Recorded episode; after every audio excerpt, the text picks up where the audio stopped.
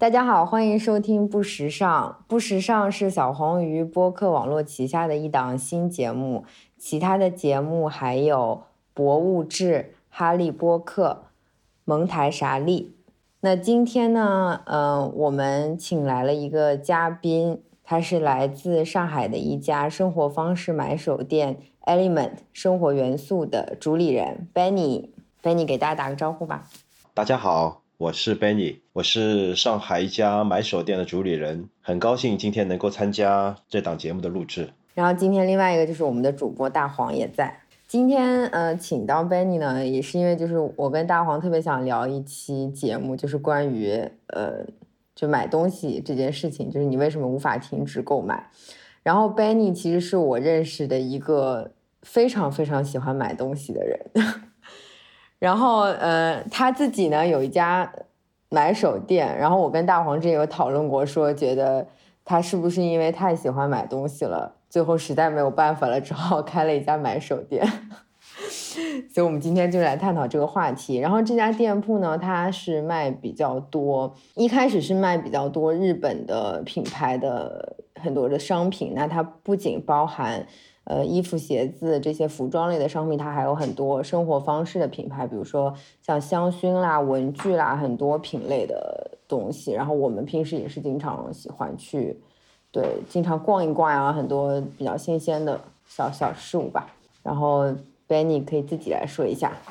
没有想到我在小红的心目当中，喜欢买东西这个这个特点是这么显性的。其实我觉得，嗯。其实我觉得可能是一半一半吧，就是可能一开始的时候要做这家店的时候，可能正是因为自己觉得自己好像没有什么其他的特点，一个最显性的特点可能就喜欢买东西，而且各种东西都喜欢买。那索性我就想，是不是能够把这个兴趣爱好当成一门职业来做，所以就慢慢慢慢朝朝这方面开始思考，然后就就有一天的话，就可能是来做了一家这样的一个店铺。其实 elemsh 这家店铺呢，其实跟小红跟其他的一些。一些一些朋友看到的一样，它其实是一个非常非常多元化、非常杂、非常杂品类的一家店铺。然后它除了服装以外，它还有很多一些跟生活相关的一些产品，可能是有一些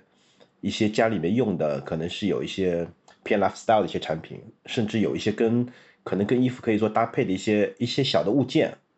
可能可能跟生活方方面面都有关系。所以就我们把这家店铺把它定义为它是跟。它时尚跟生活能够链接的一家买手店，它可能跟其他买手店的一个一个特点会有些不太一样。那我我其实有点好奇，然后因为大黄没有来过，因为没有去过，你小红能不能在群里面给我有没有照片之类的，让我大概先感受一下，呃，奔尼这家店是个里面卖的东西的样子。然后大黄，你可以想象一下，它是呃一个。它的新店实体店是一个三层的一个独栋小楼，一层进去首先是咖啡店，然后有很多植物，你是不是已经有一点想象力了？在豫园路上这么大，对，我有了有了有一点想象。小红，要不要你先来讲一下？呃，平时你为什么喜欢逛这家店呢？跟你的这家店，它在哪一，它在哪一点上跟你的那个需求是契合的？我我喜欢逛那个店，主要是它就是很多小小东西，就是它除了衣服之外的那些小文具啊，什么生活方式的这种产品，我自己比较喜欢，所以我经常会去逛一下。然后我记得 Benny 应该是就是选品选的也是就品牌非常非常多，大概现在店里有多少个品牌？这样？服装品牌大概五十个左右，其他品类的品牌大概三十到四十个左右。嗯，大黄，你理解了吧？理解了，就是因为它有很多很多品牌，它是一个集合店，然后你一次性就是可以逛到很多小东西。嗯，我我理我的理解就差不多就是，本你很爱买，一开始很爱买东西，然后买的东西太多，把家里面都都已经堆堆满了，已经没有地方放了，就另外开了一家店，然后把这些东西都 移到了那个地方，开始往外卖。因为听起来听起来就很像这种思路，就是。嗯，我卖的东西也都是我之前自己喜欢买的东西。不 是不是，嗯，一部分吧，因为因为其实你喜欢你生活当中你喜欢买各种各样东西，然后你会去你会去聊你会去留意或者去或者去累积各种各样的一些信息，但是如果是真的要去做商业的话，你可能会去平衡有些东西它是不是能够去适合在国内去卖，所以你会去做这样一个比较。嗯，因为如果说你要去做一家商业型的店铺的话，你可能会考虑很多东西，可能考虑它的一个风格、一个定位，还有你整体所有的产品都是在一个框架里面的，他们是一个体系下面的，就是不能有些东西它是特别出挑。比方说你很喜欢一些比较一些时装风格，或者一些比较嗯一些比较夸张一点，或者一些比或者比较特别一点的东西，但是这些东西呢，可能它不太适合在你的这个店铺里面去出现。它可能跟其他产品之间不是那么协调，因为我们这家店铺来做所有的品牌的一个矩阵的时候，我们会考到考虑到所有的产品之间它是有个贯通性。比方说，比方说我们的呃，我们是围绕生活当中的几个不同的场景，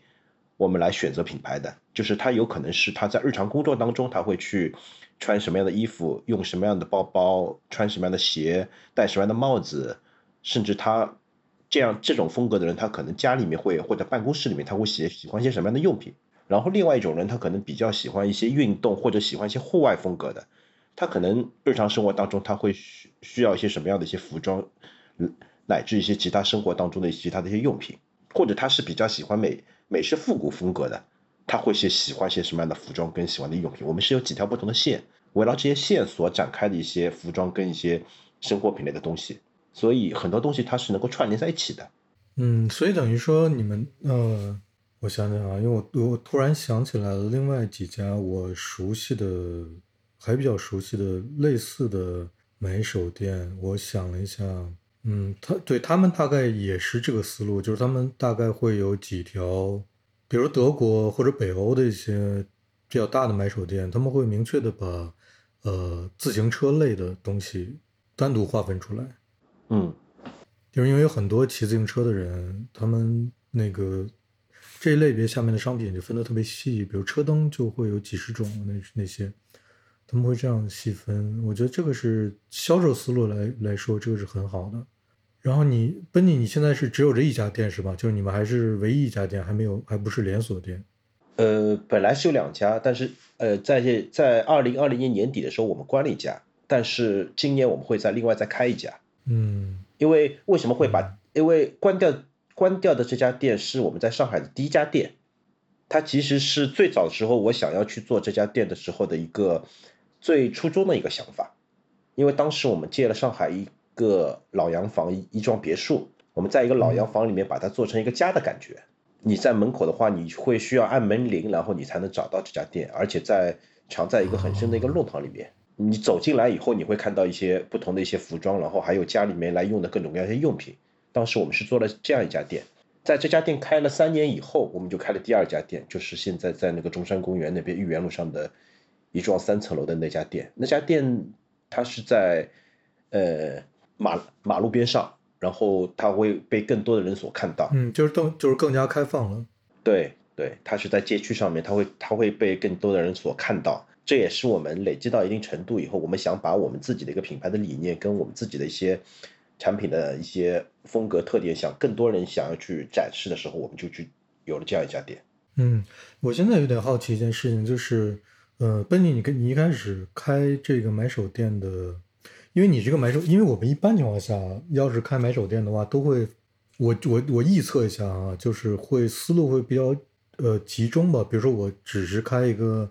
呃，卖衣服的，就比如说卖日本的某些牌子，或者卖北欧的一些牌子，这样买手店我们都很常见。呃，或者说我只专精一类东西，比如说我卖自行车类的东西，呃，或者说就专精某一领域吧。但是你这个店铺听起来一开始就是说我这个东，我这我卖的东西都是是是非常非常多的，非常品类非常复杂的。那一开始你是怎么冒出的这个想法，或者说你有没有参照国外的一些买手店的经，就是你个人的经验呢？嗯，在开买手店之前也会看，会去会去国外去看一些这样的一些不同的一些风格，但是我觉得。嗯，因为国内其实就像你说，其实国内各种类型的买手店其实都有，包括有一些家居类的买手店，有一些服装类型的买手店，或者有一些 lifestyle 类型的一些买手店等等等，他们会在不同的一些细分的一些品类里面，他们会有一家比较，呃，比较呃更加综合性的这样一家店。这家店铺，它可能在选 lifestyle 用品里面，它会有非常非常多的一些品牌，或者它在做服装方面，它在某一方，它在某一类型的服装里面，他会有非常非常多的一些品牌。但是当时我在想，如果说我要去做一家店的话，我会跟别的店会有些什么不一样？而且因为，呃，我自己本身买东西的话，其实，嗯，其实各种东西都喜欢买，其实也不只是只是喜欢买衣服，其实各种类型的东西。我觉得能够打能够打动我的，或者说它能够去对我产生一些嗯一些一一些灵感的，或者说它能够去去给我带来某一某某一刹那的一些感动的这样一些小东西，我我都会很想去买。所以在不同的去看不同的一些国在国外去看不同的一些店铺，看不同的一些品类等等等以后，我就想把自己喜欢的东西，然后把日常生活当中能够去用到的一些方方面面的东西，都把它放在一家店里面。所以当时就萌生了这样一个想法，去做一家跟生活能够相关的这样一家店铺。因为我最早的时候是是一直在做服装的，所以说这家店铺还是会以服装为主线，但是会会围绕服装的一些不同的一些穿着的一些场景，会再去做一些衍生。就是你在做这家买手店之前，你是经营跟服装相关的行业？对对，是的。小红，你有小红，你有看到我给你我在群里面发的两个网址了吗？呃，奔，你能看到我发那两个网站吗？嗯，看到。呀，我不知道你之前知不知道这两个呃买手店，但这两个买手店应该算是比较大的，一个是丹麦的，一个是德国的，他们都是很大的连锁店，他们基本上什么都卖。我不知道跟你之前有没有对有没有对这两家类店或者类似的店有了解？我我看到你的那个大众点评上的照片，我觉得，嗯，就是有点像，就是品类，但但其实你要什么都卖，其实方方向应该是跟他们是差不多一致的。我觉得 Benny 的店可能跟这个比起来，还是风格还是要强烈很多的，更具体一点，对吧？因为他们对他们已经开的非常大了，就一定要涵盖的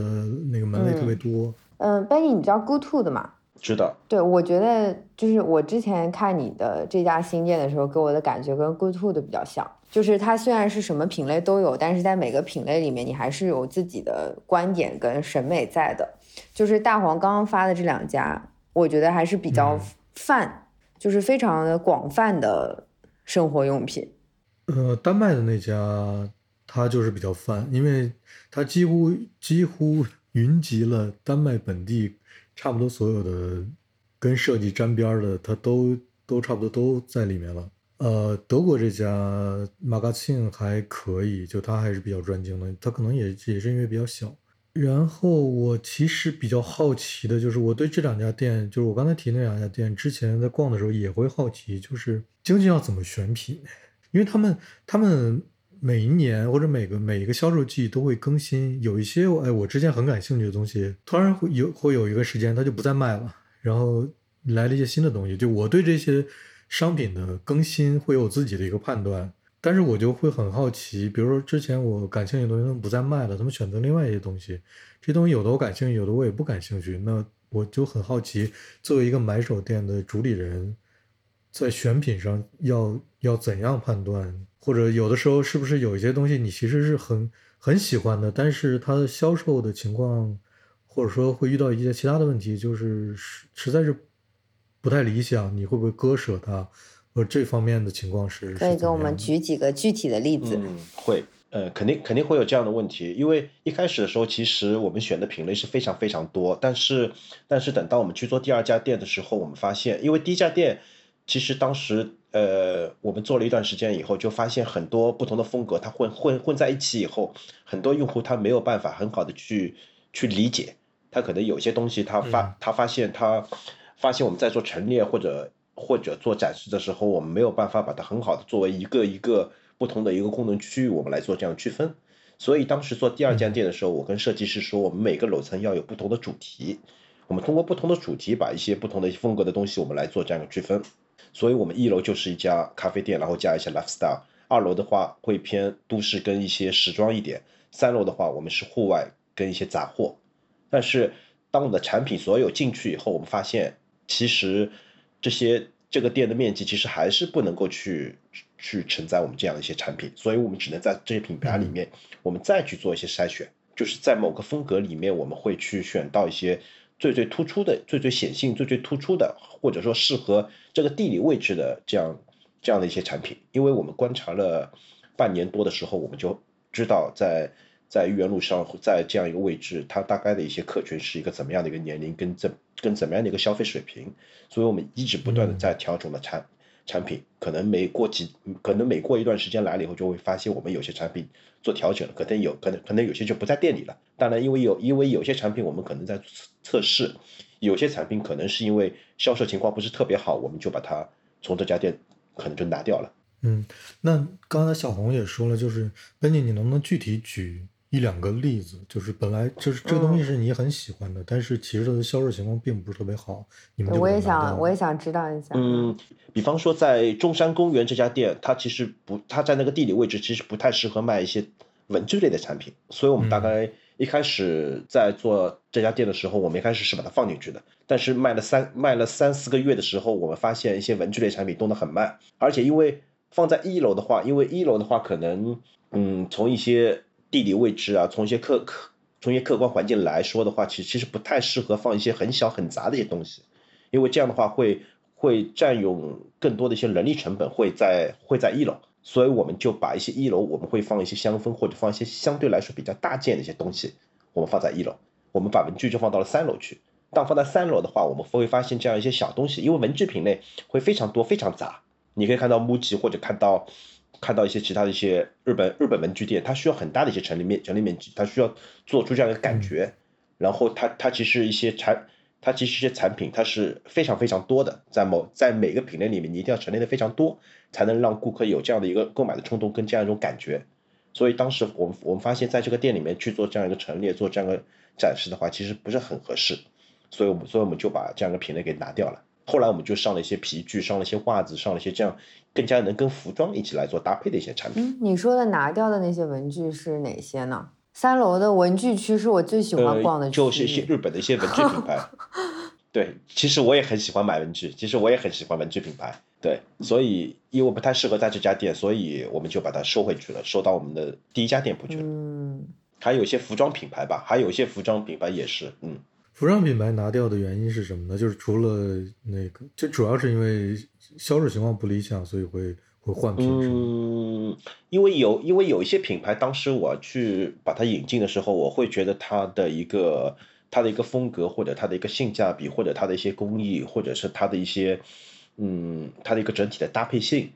它是比较适合国内的。它正好在这样一个价位，它的一个性价比又是比较高，然后它的一些制作工艺又是非又是非常不错的。但是把它把它拿到国内来以后，发现因为有些品牌它实在是太小众了，它可能在国内是一点知名度没有。然后我们可能去通过一些媒体或者通过我们自己的渠道，我们去推广了两两年三年以后，发现这个品牌还是没有什么特别大的起色。所以这样一些品牌，我们可能慢慢慢慢，我们就会用新的品牌我们去替代它。我为什么要问一个这样的问题呢？就像我就是我想引出来一个另外一件事儿，这件事儿就是。我怎么让别人也喜欢，或者甚至他会付钱来购买我觉得好的东西？嗯，就是我觉得这件事儿很不是那么容易的一件事情。对，因为首先你要非常清楚你的一个顾客的一个特征是什么，你的顾客的一个年龄层、一个男女性别、一个人均人均客单价，呃，或者说他的一个年龄啊等等，你要非常清楚你的顾客的一个特点是什么。然后你的是围绕你的顾客的特点、他们的消费行为等等，你去选择品牌，去选择。大黄，你问的这个是这这个是鸡和蛋的问题，就是先有鸡还是先有蛋？因为你的客群本身你也是可以通过内容来培养的，对吧？对，但是就是这这个这个问题复杂，就是复杂的点在于，它会有一个投入和收获比的问题吗？就是我是可以培养，但是我为了培养这些购买倾向或者购买欲望，我究竟要。付出和等待到一个什么时候，对吧？对，就很多时候我们总是认为说，哎，这个东西我很喜欢，我认为大家都跟我一样会喜欢这个东西，甚至会来，就是可能它价格比较贵，然后如果我我就会付出这么大价格去买它，我就会觉得，哎，其他人也应该会呃，但是往往实际情况是，嗯，家人其实是不会的。这 件事不，这件事不是这个问题，这个这件事是就是你发现了一个好东西，你的客你的客人对你是有信任度的，所以你是需要在这种信任基础上告诉他为什么你喜欢这个，这个内容本身是可以吸引他的，它不是一个你把它买回来放在那里，然后等他来等他来买，这是不可能的。对的，但是这件事情就不不是很容易。我觉得作为一个买手来讲，这是一个很大的困扰。我们说的有点严肃，我们现在可以聊点，我们现在可以聊点轻松的话题。贝，你可以跟我们说说最近有没有买了什么好玩的东西？我比较关心这个。我我之前跟 我之前跟大黄，就是有没有进进的新货我之前是什么？给大黄推荐 Benny 是因为就是之前我我家里买了那个，我家里有很多花嘛，然后有几个花盆，时间长了之后我不是很喜欢了，因为旧了，然后又掉皮什么的，然后我就有一天特别想给那个花盆买几个花盆套。但在你这种时候，就是因为我买东西还是挺挑的，我可能不会淘宝上直接搜花盆套，然后跳出来那种什么可能十几二十块的，然后质量也不是很好的东西，我是不会买的。所以我可能还是想去知道一些我很喜欢的和嗯欣赏的生活方式品牌，或者是这种类型的品牌再出的花盆套。我想了半天，没有办法在短时间内去找到这样的选择。后来我就问了白尼，我说白尼，你给我推荐一下有什么样好看的花盆套。后来我那天就跟你说，我有一个特别好的人选，就是因为受到这件事情的启发。因为我的第一反应是找 Benny，对，班尼给你推荐的花盆套长什么样？他给我推荐的花盆套，后来我就是仔细的思考了一下，我发现他们都不是很实用。Benny，你发现了吗？其实嗯花盆套是一个非常 不实用的东西。嗯，是 后来我就直接把这件事情给否了。对。其实，其实关键还是要看你需要这个东西用是用来干嘛。你是仅仅只是想要在外面去套一下，还是说你是希望它能够去增强一些生活当中一些幸福感？因为这里面有很多的一些不同的地方，所以我我当时接到你这个 brief 以后，我当时也去思考了一下，我想你可能会是需要一个什么样的，所以我给你选择的几几个不同的风格都是有很大差异的。有布的，有皮的，有纸的。因为我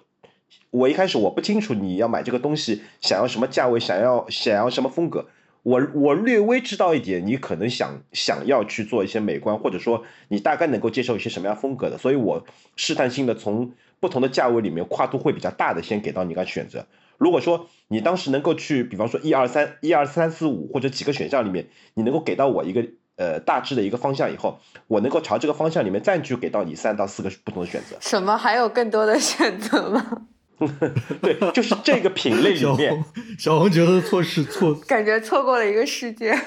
小红觉得错失了很多选择。最近最近因为办公室刚刚搬，还比较乱，还在整理，所以最近也没有买什么特别多的一些东西，就买了一些买了一些抱枕啊，买了一些靠垫，还买了一些买了一些收纳箱什么，因为因为最近东西比较多，想要去整理一下。这些是你准备，就是这些这些你买的概念是放在店里面卖的是吗？嗯，没有没有，就是自己用的。哦，自己用的，自己用的。那我就很好奇了，就是像像你既然开了个买手店，你等于说我买的所有东西都可以放在店里面去卖，你是怎么权衡？就哪些嗯，那倒也不是，因为因为可能有一些东西我会自己自己可能一开始会去买，会去买了使用，买了使用以后，如果我觉得用下来不错，或者说觉得它可能比较适合，也能在店里去销售的话，那可能我就会去联系这个品牌。嗯，对他们，我觉得还是以一个比较就是呃成规模的一个形式再去对对对再去订货的。Benny 这个店铺其实对我来说，它它这个店铺对我来说还是比较品牌化的，就是不是非常嗯属于有个人特色，但是不是一个以非常个人的形式在运营的一个店铺，还是比较品牌化的，所以它会以一个固定的频率去订货这样。你看啊，其实这又回到刚才那个问题，还是我关心的那个问题，就是小红，我问你，小红，我问你，你是对奔你奔你店里面卖的那些东西更感兴趣，还是更关心？哎，奔你，你最近买了什么好玩的东西？是你 自己我比较关心他自己买了什么好玩的东西。对，对吧？对吧？这其实就是，这就是这个，这就是我的问题，就是我当然你本你你作为一个买手店的主理人，你要把这些东西，往外卖，你会有一个非常商业的思路，所有的人都能理解这件事情。但是人们往往更感兴趣的是，我不，但是我我不能代表 人们啊，就是作为我来说，我也会更感兴趣。说，哎，本尼，你你有什么是自己买的觉得好玩的，但是你没办法放在店里卖的？我觉得那些是对我来说是更有意思的。就是我会想，作为一个买手店的主理人，我怎么样去权衡这些事情，权衡哪些商品我拿来卖。那我真正感兴趣的这些，我知道也有很多的人其实感兴趣。我自己拿来自己买来自己用的那些东西，我又怎么样把这些东西在某种程度上宣传出去？就是我会思考这些事情。比如说，我随便随便说，比如说我是不是可以出一些印刷品？这些印刷品里面的这些东西不是我店里面在卖的，但是我自己觉得用起来非常好，或者我自己非常感兴趣的。我是不是可以出一些这些的东西，稍微宣传一下？或者说，我知道我我的顾客里面有一部分我的熟人，就是当然这这这些都很就很难量化的去去描述的。但是，就是有些我的熟人、我的朋友会对我这些感兴趣。就是我是不是每每当他们来的时候，我会给他们一些，比如说小的印刷品、小卡片之类的，或者说这些是纯纯粹私下的。就是我我我很想知道。你因为你的买手店已经已经成规模化了嘛，就是你你怎么样自己在脑大脑里去权衡这些事情？因为我知道一个一个很爱买东西的人，他是我在我看来他是很难不去跟别人分享说，我哎我最近买了什么好玩的东西的，就是你怎么去权衡这些事？嗯，因为因为最近一年左右出不了国，所以在国内的话买东西的话会有会稍微有点，就可能买的品类啊，买的买的买的东西啊，可能跟之前买的东西会方会方向会不太一样。在国内来说的话，买衣服就买衣服可能买的就会相对少一点，然后现在可能会买一些小东西吧，可能会买一些家里面用的家居类的一些东西，或者买一些文具，或者买一些杂货。或者买一些这样的东西，或者有时候也会海淘一些东西。我今年觉得好像就是服装的，反正今今年可能是因为疫情的影响，我今年对服装的花费少了很多，然后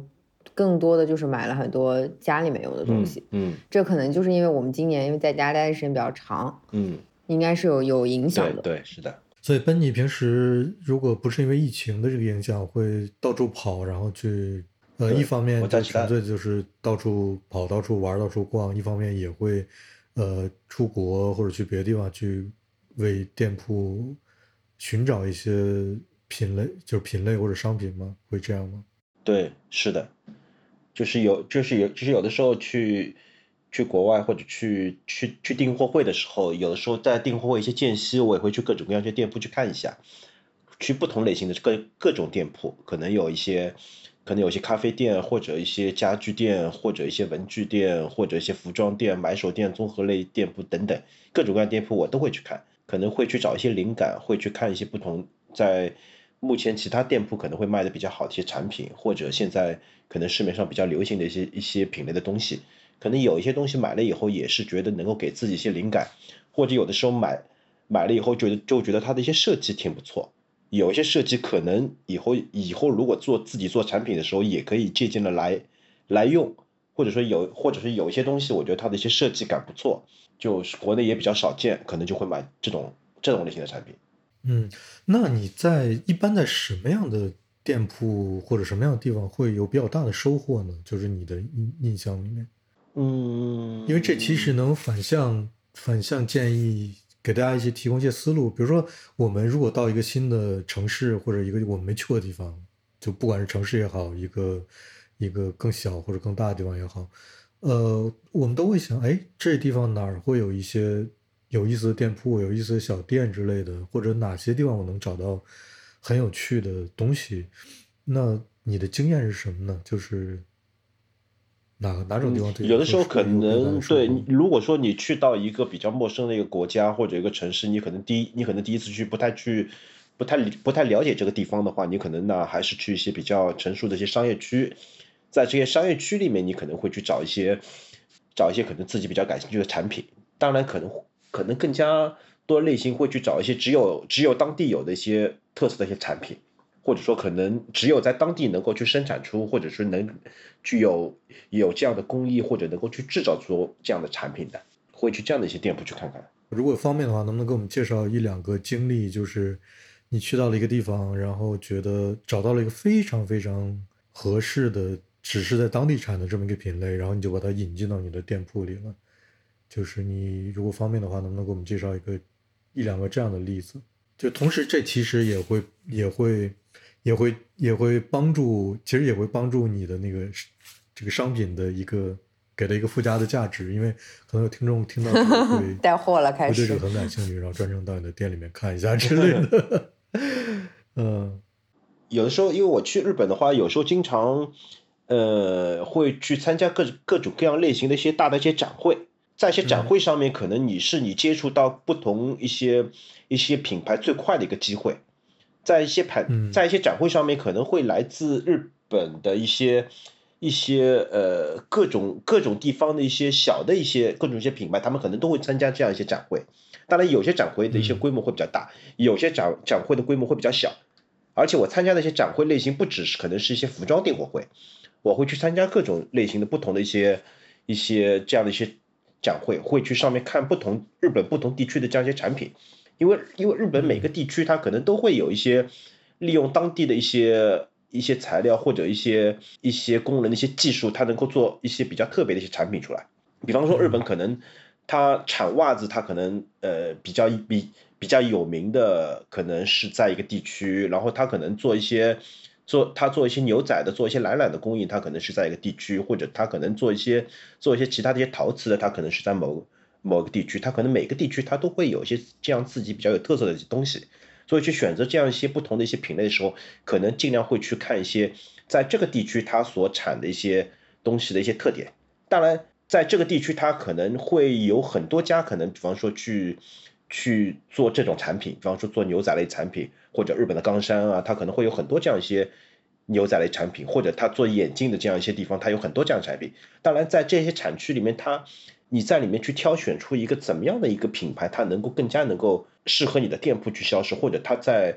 它能够被国内的大部分顾客消费者去交去接受的话，可能你要去对这个产品的品牌，你要去做更加深入的一个了解，你要去了解它跟其他品牌之间的一个最大的一个特点是什么。嗯对，说的可能比较抽象一点，但是当时当然就说你可能面对这样一些不同的品牌之间，你要去做一些做一些比较，可能是有些产品的特点的比较，有有一些是风格的比较，有一些可能是一些视觉方面或者价格方面等等各种类型的一些比较，然后还要看一下这个品牌它在国内有没有其他的一些店铺在销售，如果没有的话，嗯如果说你去卖的话，你会怎么样去跟你的产品来做搭配？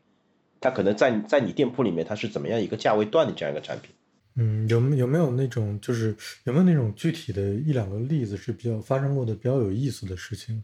比如说，嗯呃，其实你就是嗯也也不是在某些订货会上，就是在在平时随便走走就发现了一个东西，然后追根溯源去找到这个东西是在哪儿卖的，然后他可能也是在国内也没有其他人在卖，就只有你一份儿的这种。嗯，有。最初的时候我，我们去选择我们第一个袜子品牌的时候，其实当时嗯我是在日本的一家、一家很不起眼的一个小一个小店里面看到这样一个品牌，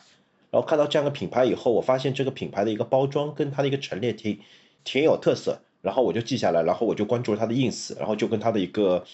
品牌那边我就直接跟他去联去联系，然后去拿了一些它的产品资料以后回来再看了以后，就发现它的一个它的一个品牌故事跟它的一些产品特点，它是非非常有意思的。然后它在日本，它其实可能在、嗯。可能在可能在东京销售的渠道不多，但是可能在在日本的其他一些城市里面，它会有比较多的一些买手店会有这样一个品牌。所以在分析比较以后，然后就就觉得这个品牌不错，然后就把它引进到国内来了。哎，我觉得日本日本真是呃淘货圣地，怎么嗯说？对就是对他们本身各个地方的这种做的很好的，而且只在基本上只在地方卖的东西非常非常多，嗯嗯，而且传承有序好多年。像木木吉就经常挖掘好多地方的产品，然后拿出来卖。就他们本身目的自己有一个，也不能说他们的产品线吧，他们有一部分就是在做买手店的这样一个功能嘛。嗯，是的，嗯嗯嗯，他们他们定期会推出一些这种这种东西，在就在就是这两年在德国就反正他们这种销售也会在德国展开，比如说有一些有的时候会专门卖一些印度的产品，然后有的时候是卖一些呃日本的某个地区的，他们会有一季一季的更新这些东西。我我觉得在国内肯定也是这样的，然后他们自己日本的官网上有单独的页面是跟地方产品有关的，嗯，我觉得是很合适的。就是当然德国也有很多类似这样的。这样的东西，比如比如上次我们呃，当然那个奔尼还不知道，我我们我和小红还有和辉在一期节目里面聊到，呃，德国一个一个那个专门开开矿的地方，他们就生产一种蓝色的那个漂白剂，但是他们漂白剂的思路是比较特殊的。那个之前的听众应该在听这期节目的时候，之前已经听过我们之前的节目了。如果你听到那期节目的话，你会。知道我说的这个是什么东西，就是德国也有很多这类地方上的小东西在卖，呃，我觉得国内也会有，而且现在由于国内，嗯，就商品把把地方的产品的商品化的意识比较强了，那本尼有没有在国内的一些地方上找到一些你可以在放在店里面卖的东西呢？有没有这方面的例子？嗯，现在国内我觉得这两年有很多一些。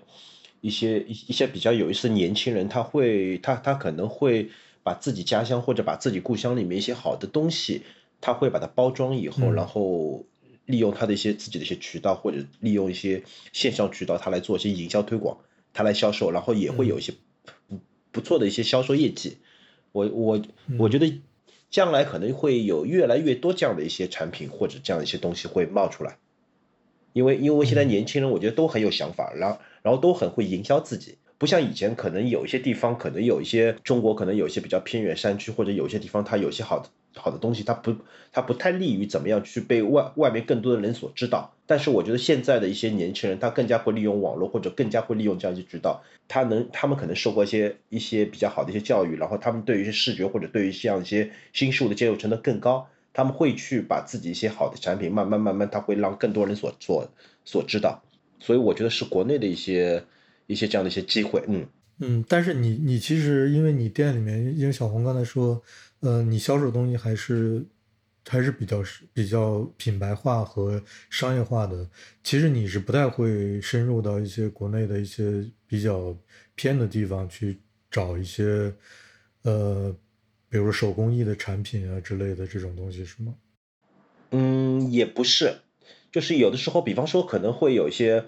有一些呃好的地方，它可能会有一些好的一些一些工艺或者去做的东做的东西，慢慢慢慢，我们现在也在去去留意这样一些比较好的一些技术跟一些产品，可能以后我们会店里面就会有这样一些不同的一些呃国内的一些产产品会推出，或者说有可能是我们自己来做，找他们来定制，或者说我们可能把这样的品牌的产品，我们还会带到自己店里来。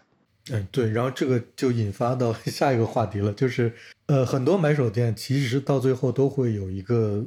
卖的分类是我自己的，嗯，品牌是的。那 Benny 有没有这方面的一些？就现在我我不知道现在是不是已经有了，还是还没有这个？嗯，现在现在在正在进行中。我之前我之前今年会有看过 Benny 有做过一些小东西，对吧？我记得最早那个雨伞，应该后面还有做过一些东西的。嗯嗯，其实我们一直在做一些试探，可能来做一些这样的小的东西，但是没有没有把它归到一个品类或者一个品牌里面。但是我们今年正在做这方面打算，我们可能会自己推出几个不同的品牌，可能每个品牌下面今后会会有一些不同系列的这样的一些产品。嗯。对，就像我，比如说我的印象啊，就是以前我们上大上大学的时候，经常都去下面写生，就经常会在那些，呃，比如说山西这种地方，或者说那就就是那些山里面啊，会会路遇，或者说。或者说碰到那种老爷爷老奶奶，他就自己做一些手工在那卖，都很好。有的时候会看到的。你现在回想起来，如果就把他们东西都打包起来，就说这些我都要了，或者我来帮你卖这些东西，呃，把它商业化一下，完放在自己的买手店里慢慢卖，我觉得都是很好很好的选择。因为那对是很有有些很原始、很有艺、很有很有设计感和艺术感的，或者说其实老爷爷老奶奶就是在做一个他们觉得很。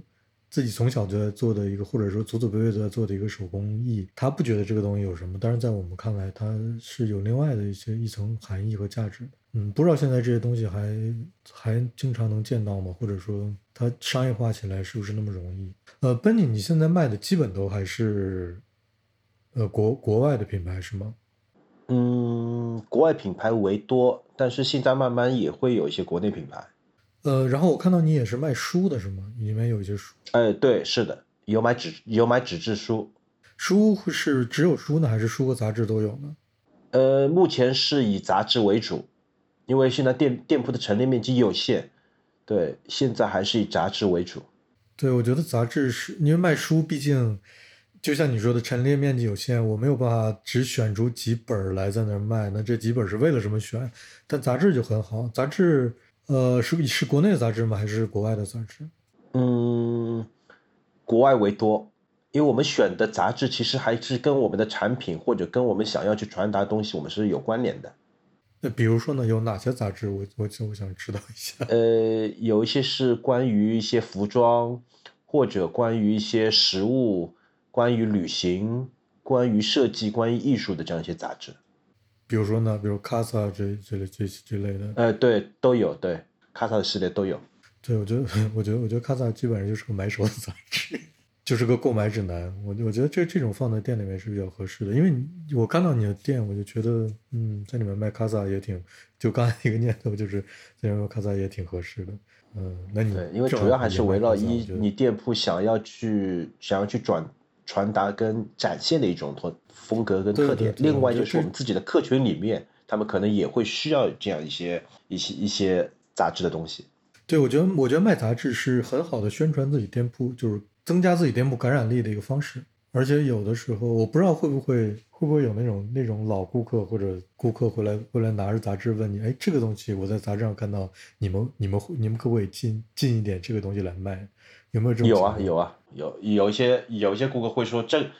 这个品牌不错，你们店里会引进吗？什么都会都会有。然后你们你们会引进吗？呃，这个问题又比较复杂一点，可能有一些东西它可能不一定适合在我们店铺里面会出现，或者说它可能一个价位会比较高，或者说它的一个受众非常小众，或者说它可能跟我们店铺现在已选的某一些品牌它会有些冲突，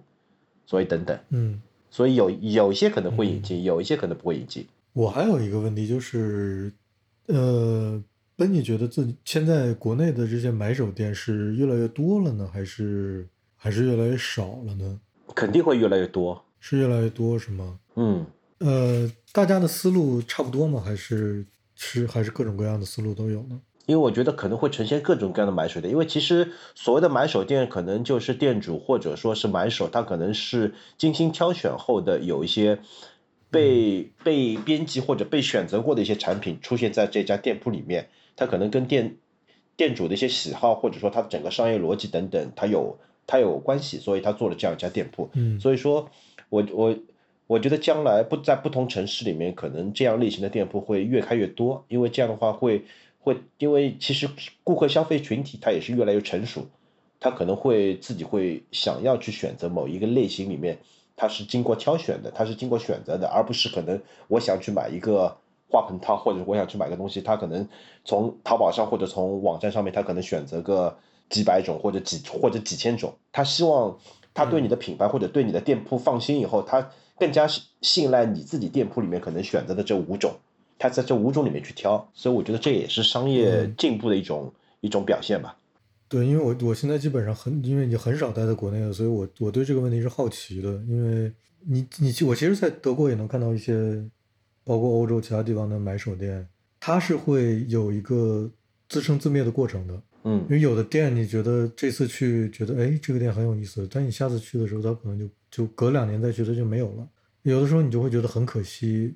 呃对，然后有的时候你会他本来这个店这几年是在经营这个方向的东西，你觉得哎这些东西都很好，我都很感兴趣，逛的很有意思。等过两年你再去的时候，你发现他思路完全就变了，他完全卖开始卖一些你完全不感兴趣的东西，但是但是他他本身也还是买手店，它也还是一个买手的思路。就是我我会有点有点好奇，国内的这些这几年的这些买手店的变化是怎么样的？因为嗯，我我我的我的印象中应该是越来越多，但是也也不知道具体的情况是怎么样。小红，你作为一个作为一个消费者，你的感受是什么？我其实觉得，我其实你就是就话说说的再直白一点，就是街上街上是越来越好逛了，还是越来越其实我觉得是越来越好逛了。我觉得有一件非常好的事儿，就是嗯。以前的买手店可能更多的就是说，哎，有有有一种固定的风格，在这个风格里面，大家都买的一些牌子，他们都会买进来。但是现在慢慢的，每个买手店都开始有自己的观点了，这是我觉得比较好的一个方向。就是观点是他可能觉得，嗯，他在他自己的审美体系或者是他想表达的这个观点内，他会去选择适合他观点的牌子。而不是说以前说可能觉得这个风格里面几种经典的牌子他都会拿进来这么简单，就以前是其实是被嗯嗯市场所影响的，现在他们其实在影响市场和甚至会培养他们自己的消费者。所以就是，呃，其实现在买手店或者说买手店的主理人可以比以前更任性一点，可以这么说吗？我觉得可以这么说，因为现在其实各种。媒体啊，就是都比较丰富，所以很多买手店他们有更多的渠道去跟消费者沟通，说他们到底在表达什么东西，他们买的东西到底背后有什么样的故事。就你之前一开始问的那个问题，我把这个东西买回来之后，别人买愿不愿意为他买单，这个其实是你自己可以去主动沟通的。我其实想问，想问 Benny 一件事情，就是在你权衡自己的这个买手店的销售的品类和上架某些东西或者下架某些东西的时候，你觉得价格因素现在还是不是一个非常关键的因素？嗯，我觉得首首先你要非常清楚自己的一个店铺的一个定位，跟你的一个客群，跟你想要去。呃，想要去自己想要去做的这个风格是什么？所以说，你只有你非常了解你的客群，或者说你自己想要去做的事情以后，你再去根据这个东西，你来定一个基本的一个价格。就是说，比比方说我们现在的这家店铺，它可能一个客单价，它可能是在两千或者三千元的，但是我可能会再去做下一家店铺，它可能一个客单价是在五千到六千元的，因为你。知道你的客群里面它可能会需要一些什么样的东西。当然，因为为什么会去做这样的选择，可能在不同的一个店铺的定位或者店不同的产产品的组合里面呢，你会去做出这样的一种效果来。当然，你也是非常清楚你自己就是要去做这样一家，呃，一种定位的店铺，然后你是有这样的客群，他他们是能够去消费这样的一个客单价的东西的。呃，所以说，呃，就是你的客群对于你来说，呃，当然这你要你要是做，你要是想扩扩大规模，或者是说白点，你想赚钱的话，你要不要权衡消费者的一个购买的意愿和他们的对这个自己的生活的一个看法？就是你来定你的选品，还是说我我更主要的还是我想让你们了解什么东西，我想我想卖给你们什么东西，就是。这两个是百分之五十、百分之五十吗？还是其实消费者那边要更重一些？我觉得就是说，呃，首先你要知道你的客群，他大概能够去消费到一个什么价位的东西，他大概能够承受到怎么样的价位的东西。当然，因为你肯定你自己的品牌，你是会想去做一些升做做一些升级的，因为因为你自己对自己的品牌定位你要非常清楚。如果说，因为当然对于每个消费者来说，并不是每个人都喜欢很便宜的货，很便宜的东西。嗯，可能他对某个东西他自己有个心理价位的，比方说我现在想要买一个钟，我可能我不会去买十块二十块的钟，我可能认为十块二十块的钟不会有特别好的东西能够适合我，我可能给自己定了一个价位端，我可能想要买一个五百块或者六百块的钟，那五百块六百块的钟我到哪里去买呢？可能 OK 到 Element 这家店铺里面去买，它可能在五百块到一千块左右的这个价位的钟都有，当然呢，可能越高价位可能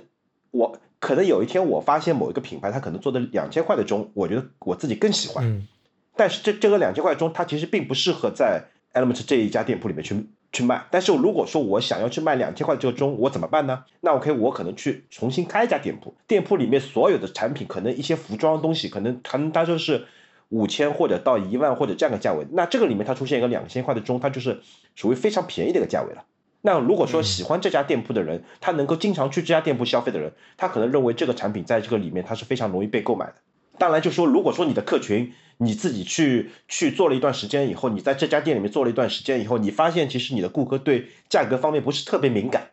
而且你觉得自己有上升的空间，或者说你想要去做一些更高客单价的东西，可能这些都是基于市场的一个因素所考考虑的话，你你觉得可能在这个价位段里面，或者市场上面现在这个是它是一个空缺的一个呃一个一个这样的一个空间。然后其他的，然后其他的品牌或者其他店铺，他们也没有有这样的一个产品。那你现在有机会去做这样这样一个产品价位的话，那 OK，你现在就可以就可以做这个事。当然说，也是说你的顾客群体他是能够去有这样一个消费能力的话，你才能够去做这样的事情。嗯，你本姐你要说到这个，我就会联想到另外一个事情，就是因为一方面国内可能有很多有钱人，他们他们能够消费起非常贵的东西。这个我们现在因为经济的。起飞，或者说经济现在一个情况，那那当然最近这两年是有点困难，但是比其他的国家还是要好一些。嗯，呃，很多人其实手里面攥着钱，但是他不知道什么东西，就是他不知道那么多好的东西。对对是，对，他没有，他没也不，这不也可能也不是眼界的问题，就是他他没有他的自己的生活中覆盖不到，或者说他就没有办法了解到。我比如你了解的东西，或者其他人、其他知道，就是他，就是他没有更多的渠道来获得这些信息了，就是他不知道这个世界上有很多真的挺好的东西，但是他恰好还需要。就是有没有可能？你觉得未来有没有可能真的说你开一家这样的店，我不考虑性价比之类的东西，我也不考虑顾客能承受的价格的问题，就是我真正的我觉得这个东西真的好。不管它是卖多少钱，我就摆在我的店里，最后它还真能卖出去。你觉得有可能这样的销售思路也是能够成立的吗？嗯，首首先，我觉得做这件事情肯定要基于一个商业的一个考虑，就是你做这家店的话，它一定是要赚钱的。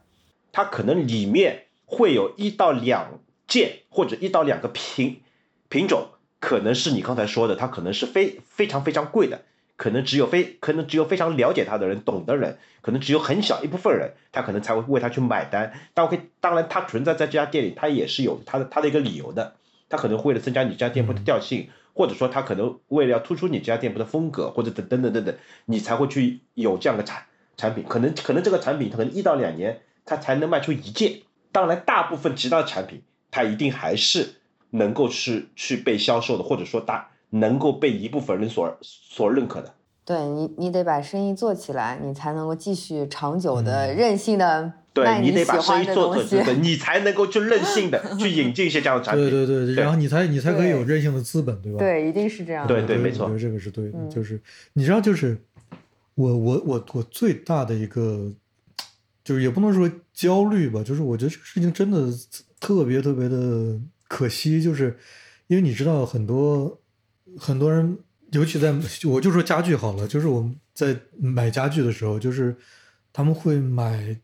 那些就很欧欧式风格的，或者说就是那种那种那种那种那种东西，然后其实是非常贵的，就是什么之前不不不，但我都不知道具体的名字，我只知道是有达芬奇这样的家具品牌嘛，就像国内这种，嗯。就是会非常非常贵，然后十万、几十万的东西，但它就真的，呃，当然，它可能某种程度上也是一种好东西，但是在审美上，我就真的接受不了。就是你明明可以，呃，花比这更少的多的钱去买一些很经典的设计、很好的设计，呃，但是你就看到他们就是这样把钱花出去的，我就觉得那。这些市场应该怎么样能去把它拿回到一个经典设计的范畴里面来，或者说能让这些消费者真正的去买好东西？我就我觉得这是一个很很难搞的事情。但是这个事儿是谁在做呢？这个事儿就是我们上期有提到，这事儿是宜家跟优衣库在做的，他们在提升大众的审美水平。是吗，大黄？你仔细想想，他们就是用一个用比较平价的价位，然后把这种比较好的设计给引进进来，然后或者是跟更好的、更经典的品牌去做联名，然后让你就是可以更容易的体会这种好的设计。你说的对，但是归根结底说，这些其实还是在潜移默化的在宣传，在在在影响消费者。我觉得对，是对的，而且是通过非常大量的商业的模式。嗯，提升大众的审美水平。就是你像呃欧洲这边，其实旧的家具的市场，包括那些五六十年代经典家具市场的这个市场是很活跃的。就大家如果有了钱，家里面都会考虑去买那些东西。但是我们国内，我我觉得很可惜的一点就是，很多人根本就不知道，对这些东西完全不了解。就是设计的历史上的东西和它为什么好，呃，它的价值在哪儿？就设设计的价值在国内还是还是普遍意义上还是被在另一个角度在理解，这个就就就很可惜。因为我们其实其实应该已经到了，我们有国内有这么多钱，应该已经到了。因为 其实这些家具啊，就跟古董一样。它是在全世界范围内流通的，就它是，嗯，比如说一个一个五十年代生产的家具，它它可能八七八十年代一直到九十年代的时候，它在欧洲，可能零零年的时候，它又被卖去美国。其实现在到了一个时间点，就是我们已经可以来买这些东西了，它就跟古董一样，可以在全世界范围内流通。然后我就觉得很可惜，我们这个市场好像还没有发展起来。但这个市场也很复杂，就是你既需要去了解，你也需要有钱去消费，这是一个双向都需要条件都需要具备的一个一个一个机会。所以我就我就不知道，就是作为奔尼的这种买手店，是不是也会考虑在向国内的这些消费者宣传的同时，也会考虑卖一些一两件这类的东西。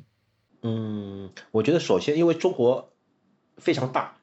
而且不同城市之间的差异其实是非常大的，一线、二线城市、三线城市等等，他们的一个差异是非常大的。所以说，因为因为呃，为什么把店开在上海？其实因为是有一个非常好的一个土壤，因为上海人他可能看到东西或者接受新事物的一个一个反应会比较快，所以我觉得就是像我们这样的店的店铺，他可能会先在上海这边，他会把自己的一个品牌或者他想要传达的一些东西，慢慢慢慢他能够输出给更多的人所知道以后。然后我们接下来可能会把一些这样的一些更好的一些品牌或者一些好的产品等等等，我们会带到其他城，带到其他城市去做一些拓展，做一些试验，让更多的人可能会知道你能够花钱能够买到一些更好品质这样一些东西，能够买到一些跟跟跟其他一些呃市面上看到的东西可能会不太一样的这样一些产品。嗯，对我这归根结底，我觉得在这个时间点，在国内经营买手店是挺好的一件事情。就是不知道，我觉得小红，你有你有开一家买手店的心吗？你有这个理想吗？我没有，你没有，你只喜欢买，不想把自己买的东西也介绍给别人是吗？因为我嗯不是很愿意取悦大众，但是我深深的知道，如果我不取悦大众，我没有办法做生意，所以我就选择不走这条路。你有吗？我不知道，但是我我可能隐隐约约总是想，其实我觉得能当顾客还是一件很幸福的事吧。是啊，对啊，是很幸福，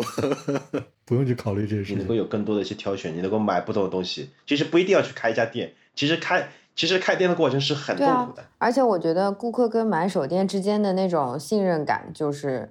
嗯，我觉得我很喜欢你这家买手店给我带来的氛围，我很喜欢你的选品，那我就可以源源不断的在你这个买手店里面去找。找到新的东西，因为买手店也会不停的去引进新的品牌嘛，它其实就节省了很多需要我自己出去到其他国家去逛啊，然后去搜集、去发现这样的一个过程。甚至很多时候你有功能性的需求的时候，你就觉得说，嗯，就像我前面说，我可能需要一个花盆套的时候，我就觉得，因为我信任这家买手店，他推荐给我东西首先就是好的，我只要在他推荐给我推荐的东西里面做选择就可以了。